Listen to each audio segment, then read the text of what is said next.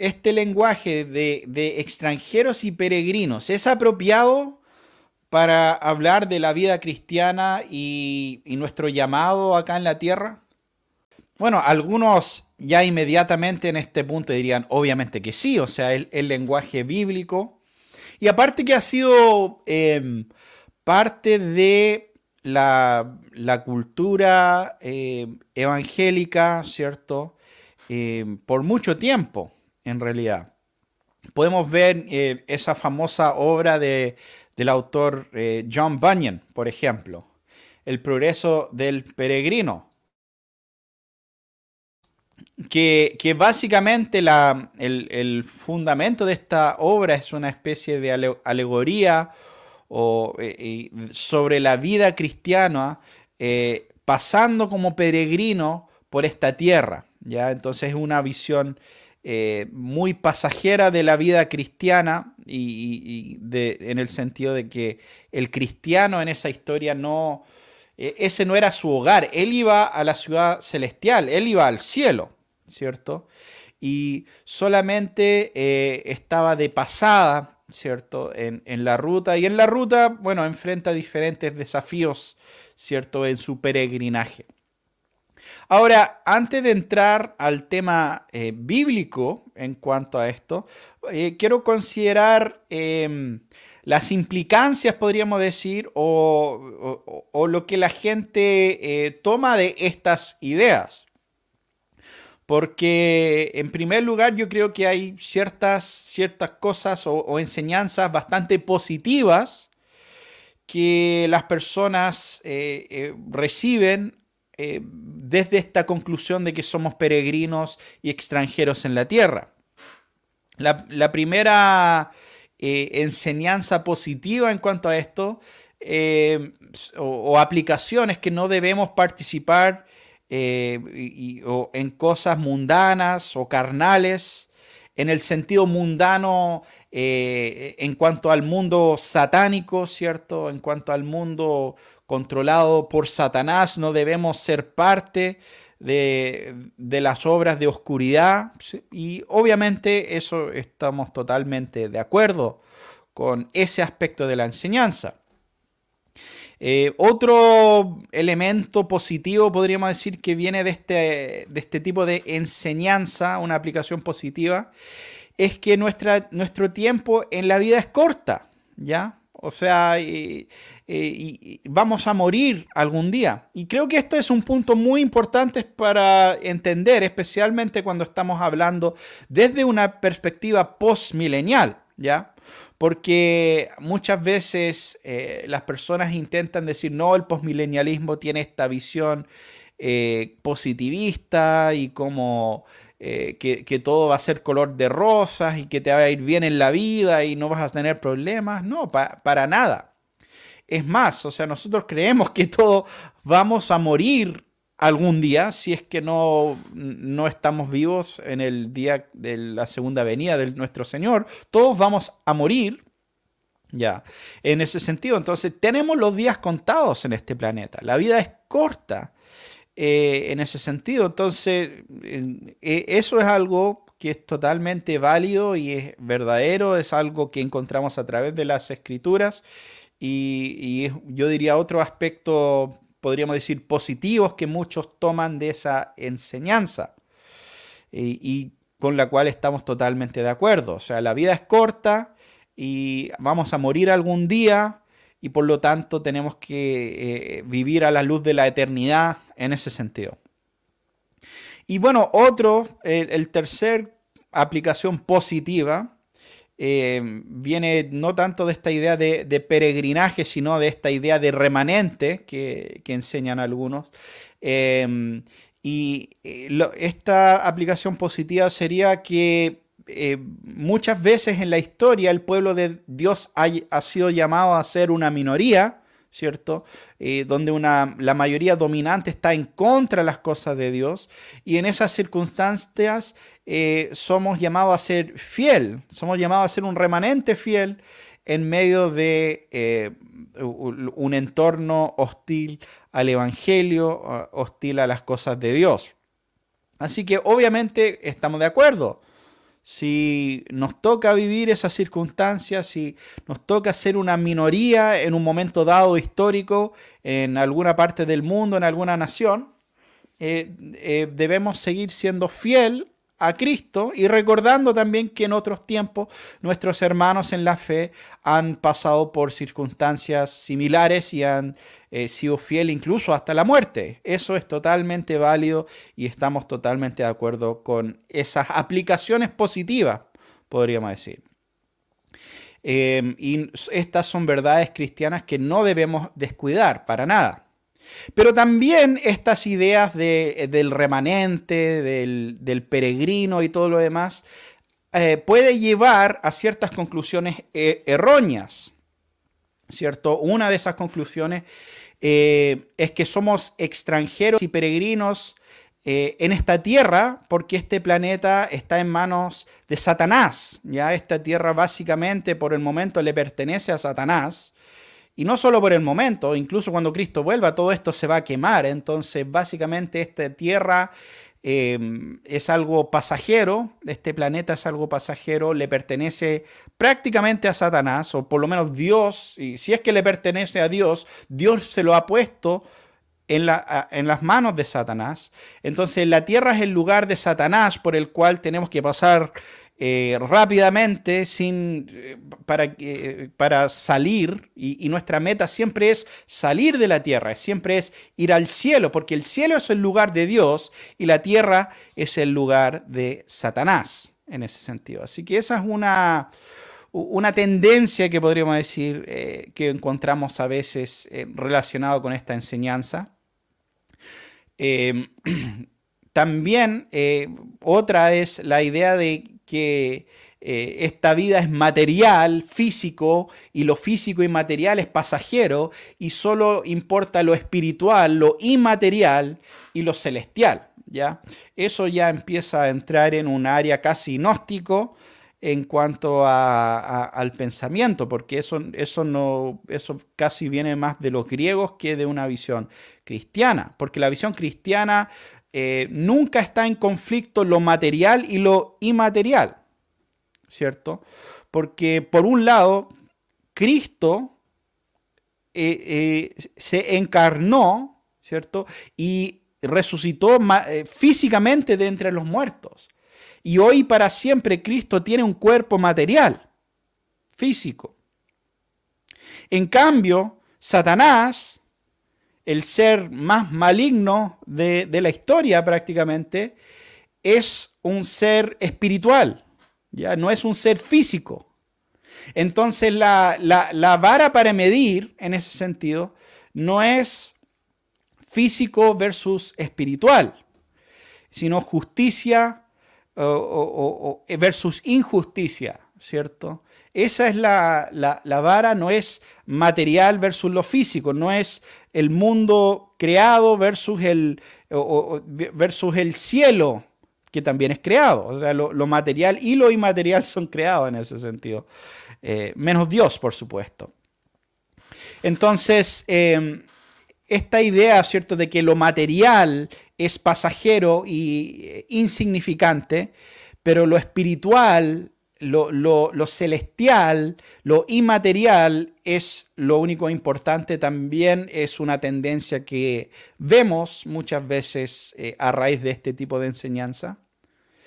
Eh, y bueno, tercero, esta idea que somos y siempre seremos un remanente aquí en la tierra, porque ese es el deseo de Dios para su pueblo hasta la segunda venida. O sea, Dios prácticamente ha puesto este mundo en manos de Satanás hasta que Cristo vuelva. O y, bueno, a, veces la gente discute este punto conmigo porque dice, no, no, es, no creemos eso. Y después yo le pregunto, bueno, pero crees que, no sé, eh, nueve décimas de, todos los seres humanos se, están y seguirán bajo el poder del maligno hasta que Cristo vuelva, y que la gran mayoría del mundo y que las naciones y, los pueblos y todo va a seguir en, en, manos de, este orden mundial satánico. ¿Eso es lo que tú crees?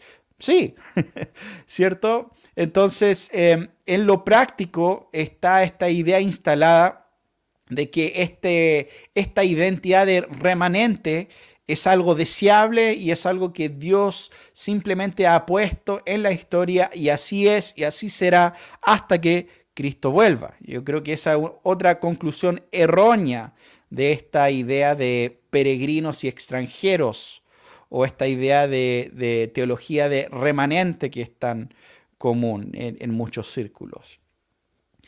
Em, ahora, esto, obviamente, eh, hemos usado lenguaje bíblico, porque la Biblia habla de remanente, la Biblia habla de extranjeros y, peregrinos, y aunque yo he mencionado algunas aplicaciones positivas, creo que el error principal acá es que los textos están mal usados, ¿ya? Entonces, aún en el caso de esas aplicaciones positivas, están mal usando están mal entendiendo, en mi opinión, este, estos conceptos y cómo aplican eh, estos textos bíblicos a los cristianos en el nuevo pacto.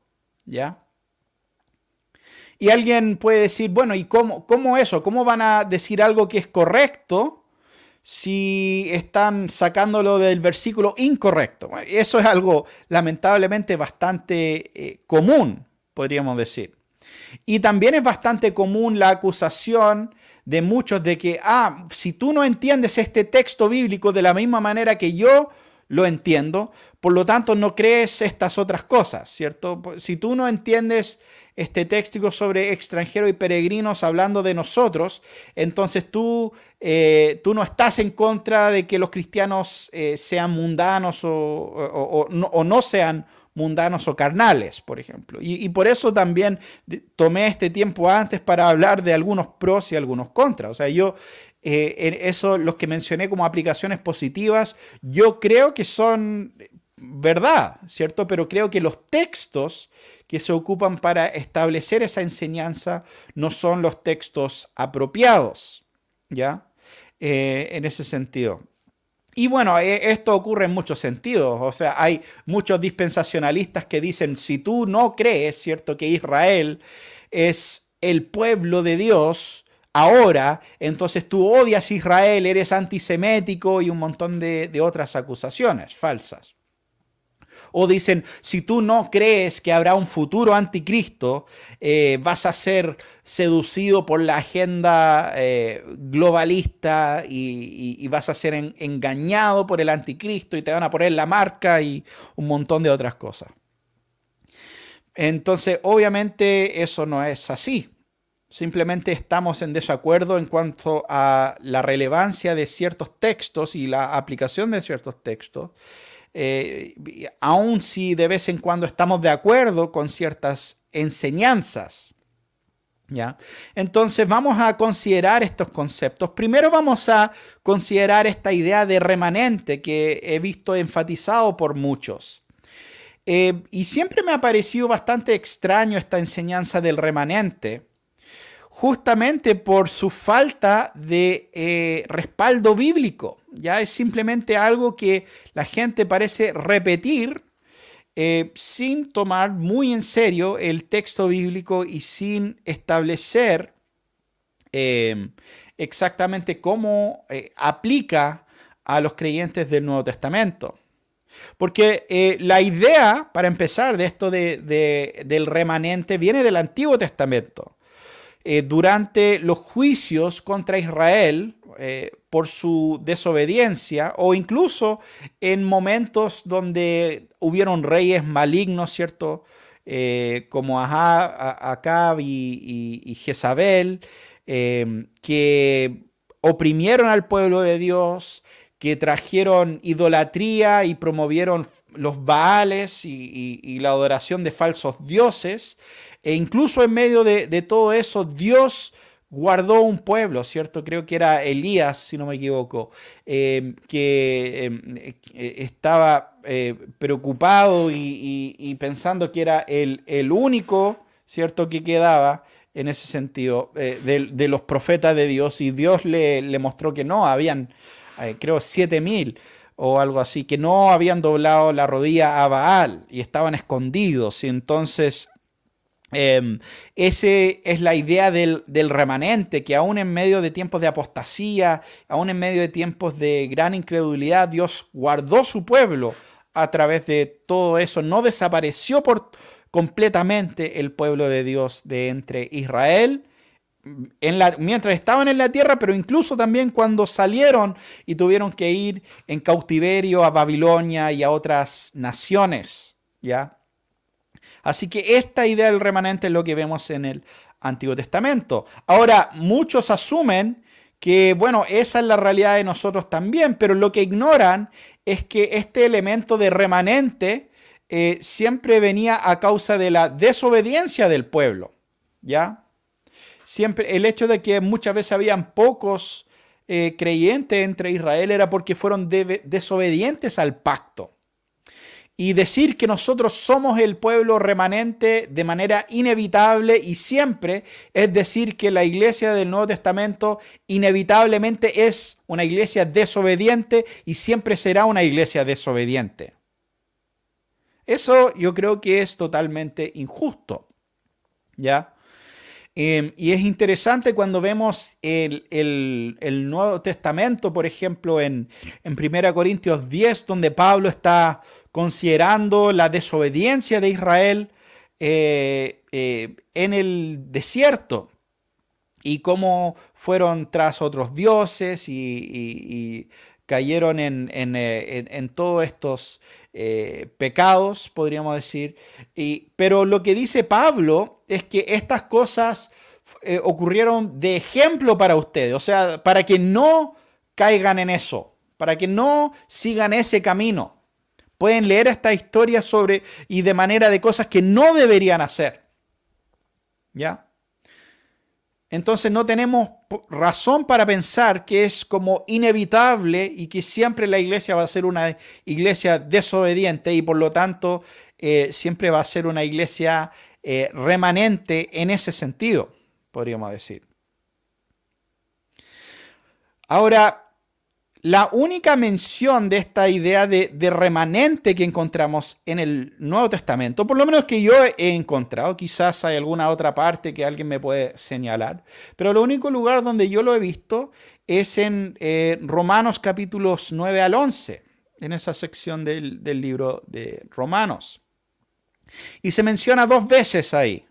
Eh, la primera mención es acá en el capítulo 9, versículo 27. Dice, eh, y, bueno, y en este caso está citando em, el Antiguo Testamento, justamente. Dice, Isaías también exclama en cuanto a Israel, aunque el número de los hijos de Israel sea como la arena del mar, solo un remanente será salvo. Ahora, e, en ese sentido, ¿De quién está hablando ese texto? ¿Cuál es el contexto eh, que encontramos aquí? Y claramente todos los que han leído Romanos 9 al 11 saben que el contexto de esa sección es la salvación de Israel según la carne. O sea, el capítulo 8 de, de Romanos vemos como Pablo está hablando de que nada nos puede separar del amor de Dios y, todo lo demás, y somos más que vencedores en Cristo, eh, y, ni la vida, ni la muerte, ni lo alto, ni lo profundo. Obviamente ahí viene la, la pregunta, bueno Pablo, o sea, si nada nos puede separar del amor de Dios, si estamos tan seguros en Cristo como su pueblo, ¿cómo es que Israel físico, Israel según la carne, no, no están siguiendo a Cristo mayoritariamente, que la mayoría de los judíos rechazaron al Mesías. ¿Cómo es posible si nada nos puede separar del amor de Dios y todo lo demás que acaba de decir Pablo? Eso es básicamente la, pregunta o la objeción que Pablo se imagina y esa es la razón que él escribió esos eh, tres capítulos. Y Pablo empieza diciendo que no todos los eh, descendientes de Israel son Israel. O sea, él dice, no, no por ser hijos de la carne, realmente son hijos eh, de la promesa en ese sentido. Y que el propósito de Dios, eh, y aunque, cierto, justamente lo que, lo que dice el, el versículo 27, aunque son números, eh, el número de los hijos de Israel sea como la arena del mar, solo un remanente será salvo. Entonces era el propósito de, Dios, de Dios solo salvar un remanente de ese pueblo eh, de Israel, en ese sentido. Ahora, también podemos ver eh, algo muy similar en el Romanos capítulo 11, donde sigue cierto Pablo con este discurso sobre, em, sobre Israel. Y en, en, Romanos 11, aquí al principio, lo que hace es que dice, mira, no es que la palabra de Dios ha fallado, no es que todo Israel rechazó al Mesías. Mira, yo soy descendiente de Israel y yo he recibido al Mesías y hay muchos otros. Eh, entonces no es, que, no es que totalmente ha desaparecido el pueblo Israel según la carne de entre el pueblo de Dios. Y dice, digo entonces, ¿acaso ha desechado Dios a su pueblo? De ningún modo, porque yo también soy israelita, descendiente de Abraham, de la tribu de Benjamín. Dios no ha desechado a su pueblo, al cual conoció con anterioridad. ¿O no saben lo que dice la escritura en el pasaje sobre Elías, cómo suplica a Dios contra Israel? Señor, han dado muerte a tus profetas, han derribado tus altares, y solo he quedado y atentan contra mi vida. Porque, pero, ¿qué le dice la respuesta divina? He reservado siete mil hombres que no han doblado la rodilla a Baal. Y de la misma manera, también ha quedado en el tiempo presente un remanente conforme a la elección de la gracia de... Pero fíjense algo. ¿Quién es el remanente que, Pablo tiene en mente? El remanente ahí es un mundo lleno de, de, pecadores y un pequeño grupo de cristianos. No, el remanente ahí es el pueblo de Israel según la carne y un pequeño grupo de israelitas que siguen a Cristo, ¿ya? Entonces, ese es el remanente que se menciona. No está hablando de los cristianos en general, está hablando de los judíos del primer siglo que siguieron a Cristo. Ellos eran un pequeño remanente, ¿ya? Y, eh, pero por otro lado, eh, como, como dice Jesús en Mateo 8, ¿cierto? Vendrán muchos del oriente, del occidente, del norte, del sur, y se sentarán en la mesa con Abraham. Entonces, de los gentiles vendrá mucho. De esa generación fueron pocos salvos, y era un remanente solamente. Pero después el Evangelio se abre a todo el mundo. Entonces, esta idea del remanente, el único lugar que lo encontramos en el Nuevo Testamento, ni siquiera está hablando de la iglesia en general, está hablando de un grupo específico de judíos, según la carne, que son seguidores de Cristo y ese grupo incluía a Pablo. Ahora, entonces, claramente esta idea del remanente no es algo que, se aplica en el Nuevo Testamento como una regla general para todos los tiempos o, o para el, el, pueblo de Dios en general, sino que tiene una aplicación en el contexto bastante específico. ¿Ya? Entonces, esta idea de remanente en el Nuevo Testamento como regla general lo podemos descartar. Bueno, ¿y qué hay de esta idea de, peregrino? Y, el, lugar principal donde vemos este lenguaje em, es Hebreos capítulo 11, ¿ya? Y en Hebreos capítulo 11 eh, vemos lo siguiente. Dice, bueno, después de mencionar a varios héroes de la fe como Abraham y otros, dice, todos estos murieron en fe, sin haber recibido las promesas, pero habiéndolas visto desde lejos y aceptando con gusto, confesaron que eran extranjeros y peregrinos sobre la tierra. Porque los que dicen tales cosas claramente dan a entender que buscan una patria propia y si en verdad hubieran estado pensando en aquella patria de donde salieron, habrían tenido oportunidad de volver. Pero en realidad anhelan una patria mejor, es decir, la celestial. Por lo cual Dios no se avergüenza de ser llamado Dios de ellos, pues les ha preparado una ciudad. ¿Ya? Entonces, bueno, ¿cuál es la, interpretación más común de este texto y la que probablemente todos en algún momento hemos escuchado?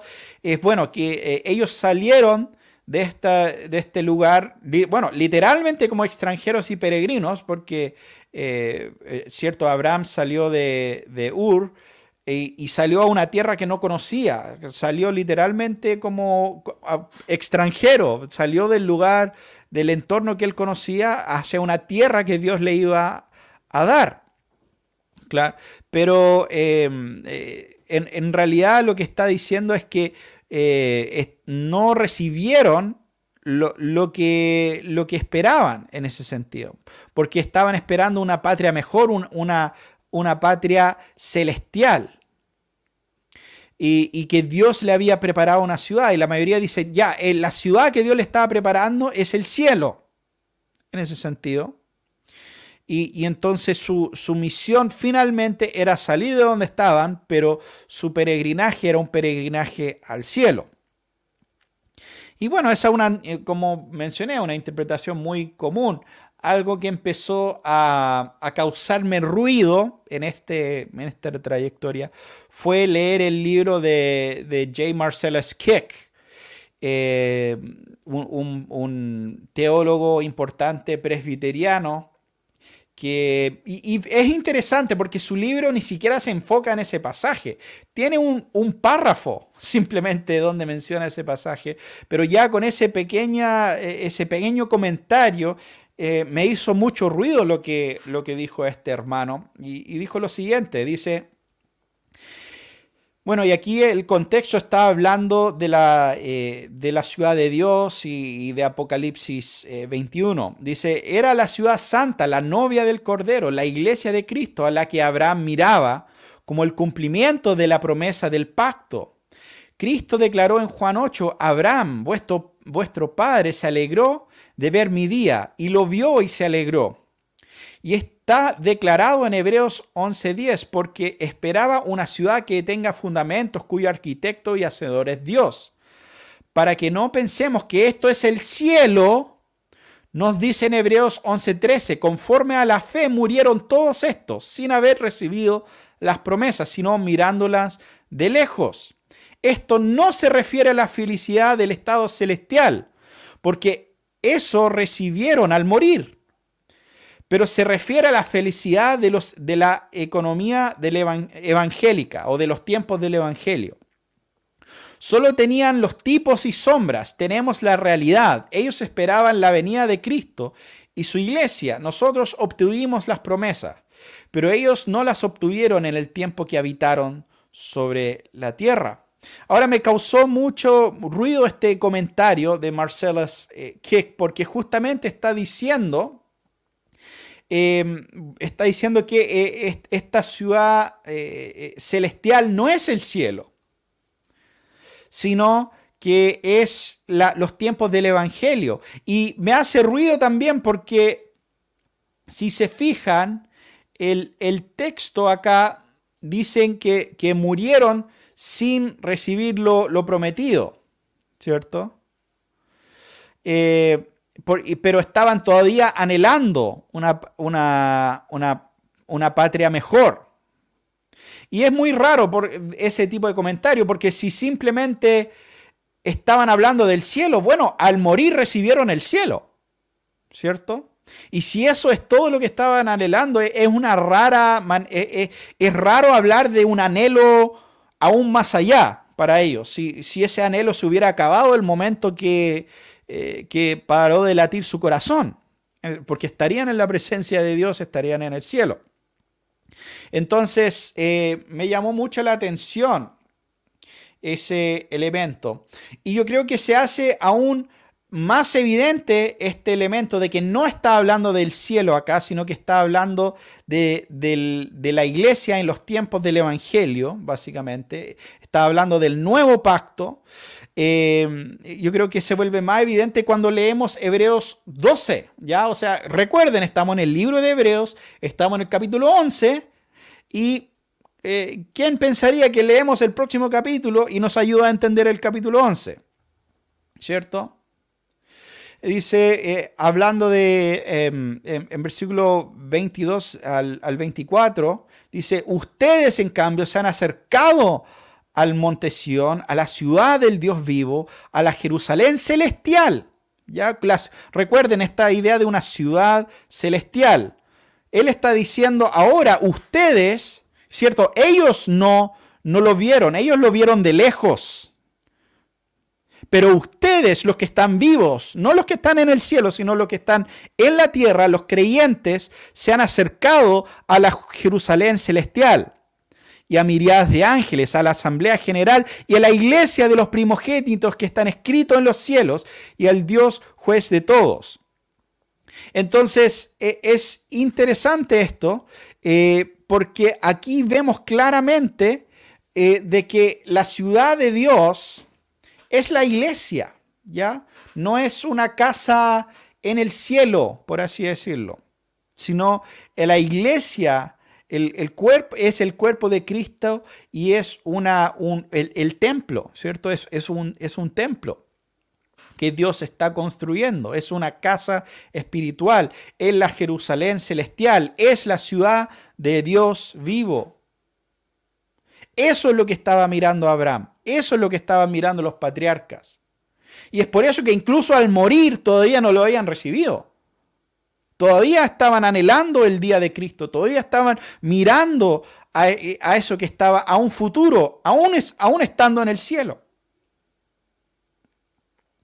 Entonces, eh, eh, ese es un punto importante. Por lo tanto, eh, ahora, ¿cómo, ¿qué tiene que ver con lo que hemos visto? Ellos confiesan que eran extraños y peregrinos en ese sentido, en ese contexto, ¿cierto? Y la ciudad que estaban mirando es la ciudad en la que nosotros habitamos ahora, tú y yo. Si somos parte del cuerpo de Cristo, habitamos en la Nueva Jerusalén, en la ciudad de Dios porque es una ciudad viva en ese sentido. Y bueno, aquí también nos lleva a lo que Marcelo Esqueque estaba hablando en cuanto a la visión que vemos en, eh, Apocalipsis capítulo 21 en cuanto a la nueva eh, Jerusalén. Dice lo siguiente, no vamos a ver todo el capítulo 21 y 22, obviamente, porque es bastante larga la descripción, pero sí quiero enfocarme en algunos elementos específicos de esa parte del libro eh, de Apocalipsis. Dice, yo vi la ciudad santa, la nueva Jerusalén, que descendía del cielo, de Dios, preparada como una novia ataviada para su esposa. ¿ya? Ahora, hay varias cosas importantes eh, en cuanto a esto. Número uno, vemos que es la ciudad santa, es la nueva Jerusalén. Eh, y, es el lenguaje muy similar a lo que vemos, eh, ya acabamos de ver en, en, Hebreos, capítulo 12, ¿cierto? O sea, volvamos ahí un segundo para comparar eso. O sea, ustedes son eh, la, ciudad del Dios vivo, la Jerusalén celestial. ¿Ya? Entonces, ¿cuál es la nueva Jerusalén? ¿Cuál es la Jerusalén celestial? Es la iglesia. ¿Ya?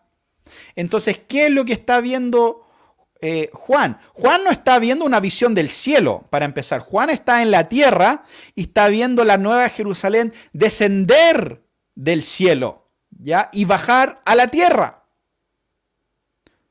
Entonces Juan no está viendo el cielo, Juan está viendo la nueva Jerusalén descender desde el cielo a la tierra, preparada como una novia ataviada para su esposo. Y bueno, esta segunda parte debería eh, terminar la discusión en cuanto a esto. O sea, ¿quién es la novia de Cristo? Es la iglesia. La iglesia es la ciudad santa, la iglesia es la novia de Cristo. Entonces es una ciudad, pero que también de alguna manera está vestida como una novia a esa ciudad. Entonces, obviamente, este todo es lenguaje simbólico para hablar eh, de la iglesia de Cristo.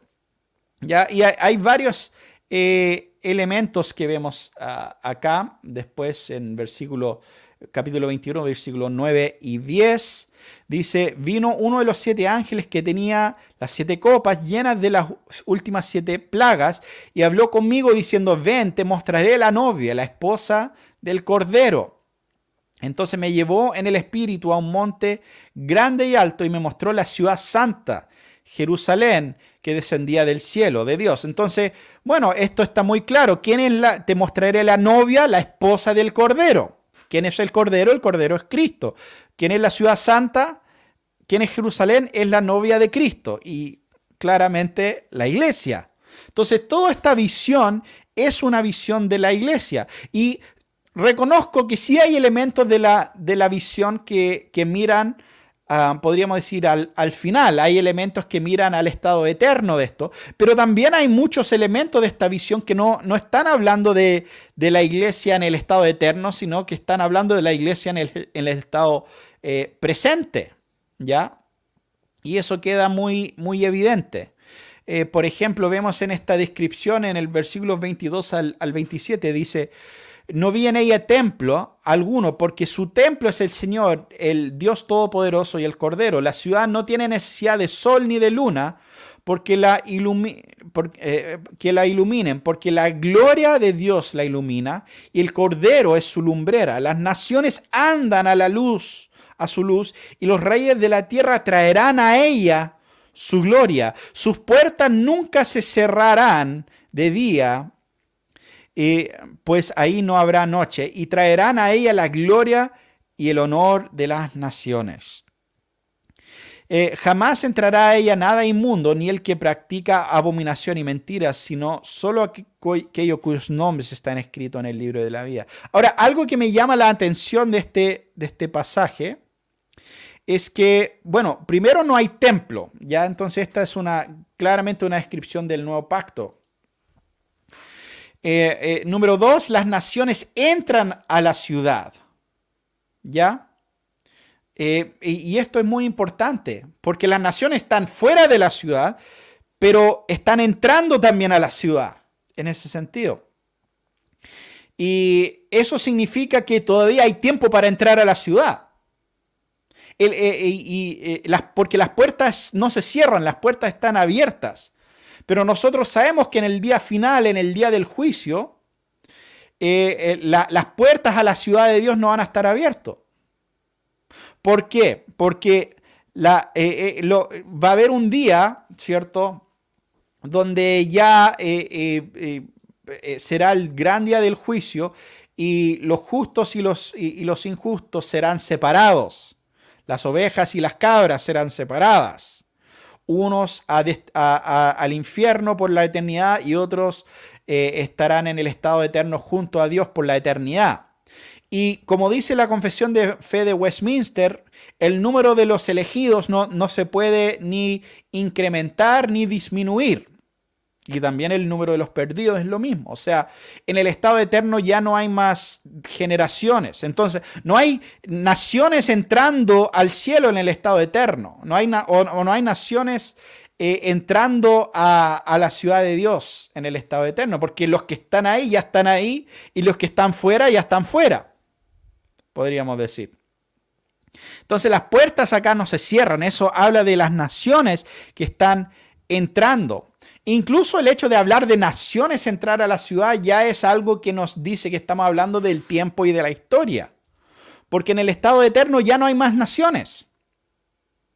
¿Entiende? Las naciones son una, realidad, eh, incluso los gobiernos y todo lo demás, los gobiernos humanos, eh, como, como entienden los teólogos reformados, son un, un elemento de la, de la providencia de Dios, son a raíz de la caída. Tenemos eh, naciones en ese sentido, a la raíz de la caída tenemos gobiernos y estados y todas estas eh, cosas por la pecaminosidad del hombre. Pero ya en el estado eterno no tenemos esta, esta realidad, ya, sino, sino que eh, ya somos todos uno en Cristo y eso es todo.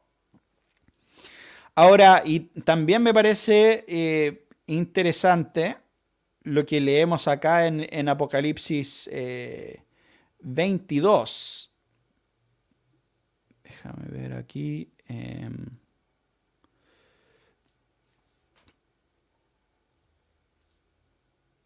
Dice, después el ángel me mostró un río de agua de vida resplandeciente como cristal que salía del trono de Dios y del Cordero. En medio de la calle de la ciudad y cada lado del río estaba el árbol de la vida que produce doce clases de fruto, dando su fruto cada mes. Y las hojas del árbol era para sanidad de las naciones. Ahora, este otro pasaje muy interesante. Porque eh, Jesús en, Juan capítulo 7 dice que los, que los que creen en Él, de los que creen en Él, brotarán ríos de agua viva, ¿ya? Y no estaba hablando del, estado eterno, estaba hablando de esos tiempos. ¿cierto?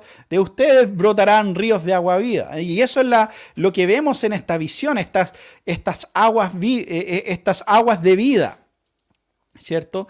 Y, Jesús está diciendo, quien quiera beber de ellas puede beber de ellas en ese tiempo, no simplemente el estado eterno. Número dos, es interesante eh, que el árbol produce sanidad para las naciones. Y como ya mencioné, en el estado eterno no hay naciones. Y número tres, en el, estado eterno no, no es solo que no hay naciones, pero no hay nada que sanar en el estado eterno. Ya todo ha sido sanado. Entonces, ¿de qué sirve sanidad para las naciones? ¿De qué sirve un árbol que trae sanidad para las naciones en el estado eterno si ya todo ha sido sanado? ¿Entiende? Es el Evangelio a través de la historia que va trayendo sanidad a las naciones, ¿ya? Ese, es lo que estamos viendo en esta descripción. Es una descripción del Evangelio, es una descripción de la iglesia sanando el mundo. Básicamente. Entonces, eso es muy importante de entender. La ciudad de Dios es la iglesia. Lo, que Abraham esperaba eran los tiempos del Evangelio. Básicamente. Esa es la, la ciudad que él estaba anhelando y que él estaba esperando, podríamos decir. Así que ese, eh, por esa razón me parece inapropiado cuando las personas intentan usar esta idea del remanente para referirse a la iglesia como que la iglesia siempre es y siempre será un remanente en el mundo. Y aún eso es bastante irónico porque, bueno, eh, aparentemente hay diferentes clases de remanente, porque claramente, no sé, ser un remanente en Norteamérica es muy diferente a ser un remanente en Corea del Norte, por ejemplo. Ya, eh, ya podemos decir que lo, supongo que, ellos dirán que los dos son remanentes. Eh, y como mencioné, me, llamó mucho la atención hace unas semanas respondiendo al artículo de David Van Drunen eh, y, considerando que él vive en el sur de California, cerca de San Diego, con un clima pero maravilloso. Estuve ahí hace unas semanas. Em, y, bueno, la vida de remanente en el sur de California es bastante diferente a la vida de remanente en, en Corea del Norte, en China y en otras partes del mundo, podríamos decir. Así que ya incluso ahí se empieza a desarmar un poco la idea. el peregrinaje también es muy diferente en eh, el sur de California comparado con eh, eh, Corea del Norte también. Así que ahí vemos que estas ideas se empiezan a, desarmar. Pero bueno, solo quiero mencionar ahora porque el otro lugar donde se menciona esta idea de, peregrinos y exiliados es en Primera de Pedro. Ya, y solo voy a mencionar esto bastante breve, no voy voy a meter tanto en, en ese tema, pero, eh, pero es importante por lo menos eh, mencionarlo, porque muchas personas ven ahí, muchos dirán, ya, ok, quizás eh, lo de Hebreos lo, puedo entender, pero, pero no, segunda, Pedro es el, la persona que realmente aplica esta idea de, remanente a la iglesia. Y bueno, el, vemos, por ejemplo, este pasaje Em, eh, primera de Pedro 1.17, y si invocan como Padre a aquel que imparcialmente juzga según la obra de cada uno, conduzcanse con temor durante el tiempo de su peregrinación. ¿Ya? Entonces habla del tiempo donde están las personas que están leyendo esta carta como un tiempo de peregrinación, o peregrinaje, o exilio, realmente es lo que significa esa, eh, esa palabra, y de hecho en inglés muchas traducciones dicen exilio en realidad. Amado, les ruego que como extranjeros y peregrinos o exiliados que se abstengan de las pasiones carnales que combaten contra el alma. Ya hay también otra vez esta idea de extranjeros y, peregrinos.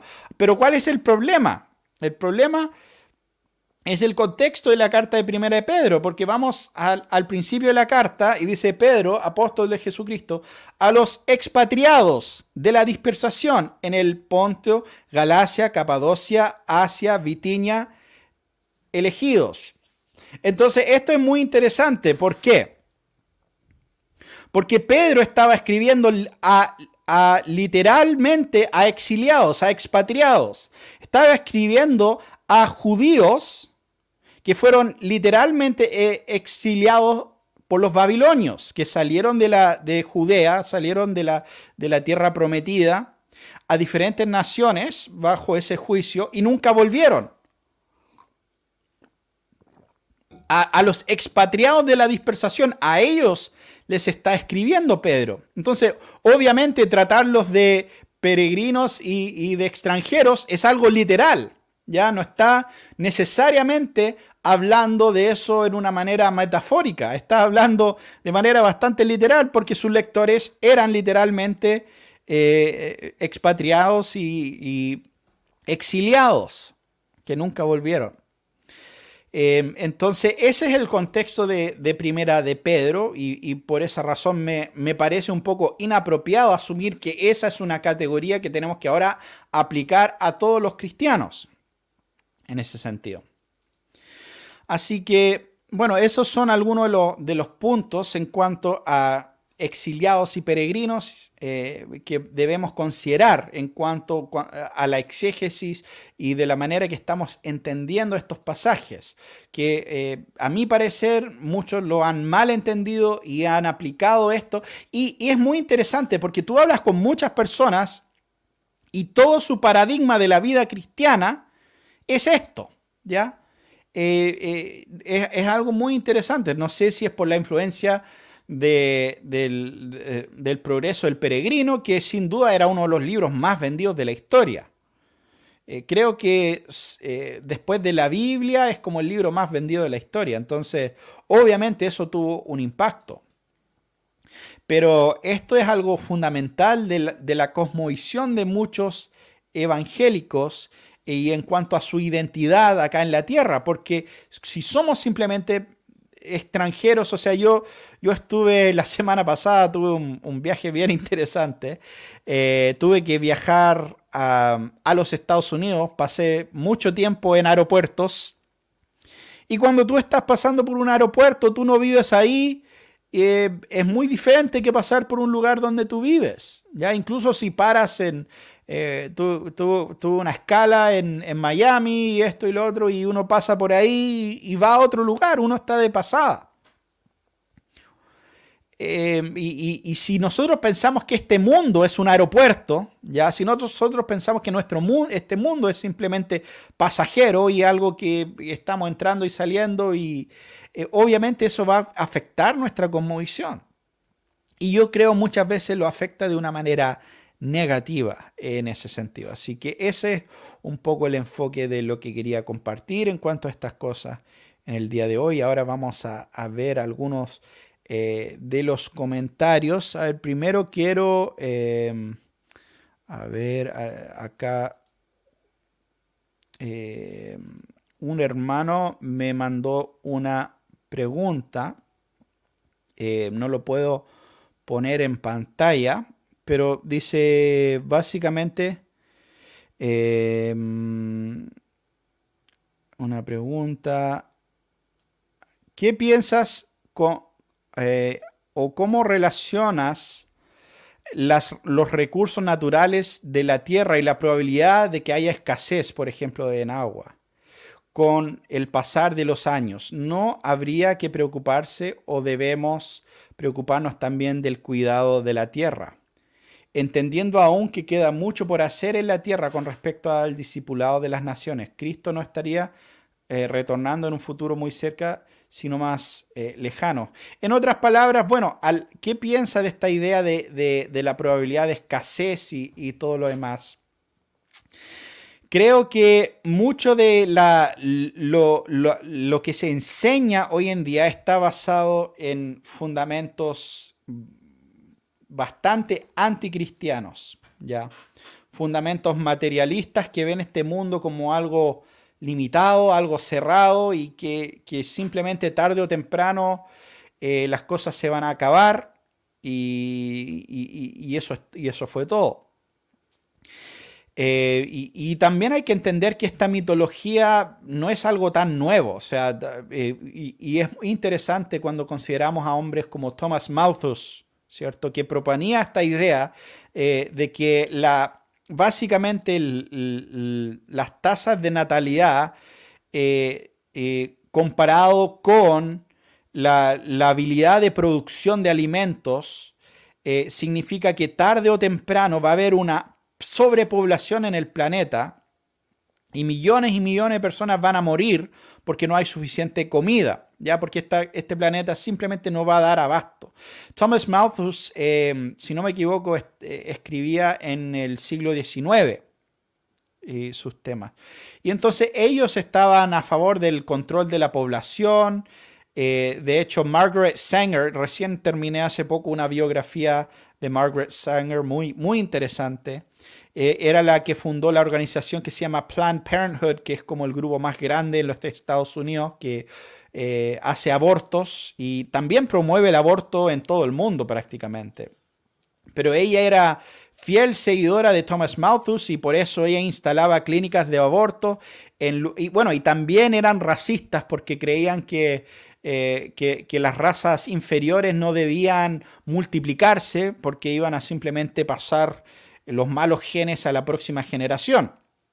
Y entonces ella literalmente ponía clínicas de aborto en los lugares donde había más inmigrantes, más gente negra, más eh, gente que ella consideraba eh, subhumanos o, inferiores en el, en el, proceso evolutivo. Ella ponía clínicas de aborto en esos lugares esperando que, eh, que masacraran a sus hijos de esa manera y que no se reproducieran y no eh, siguieran eh, en la idea de ella, ¿cierto? Trayendo dolor a este mundo.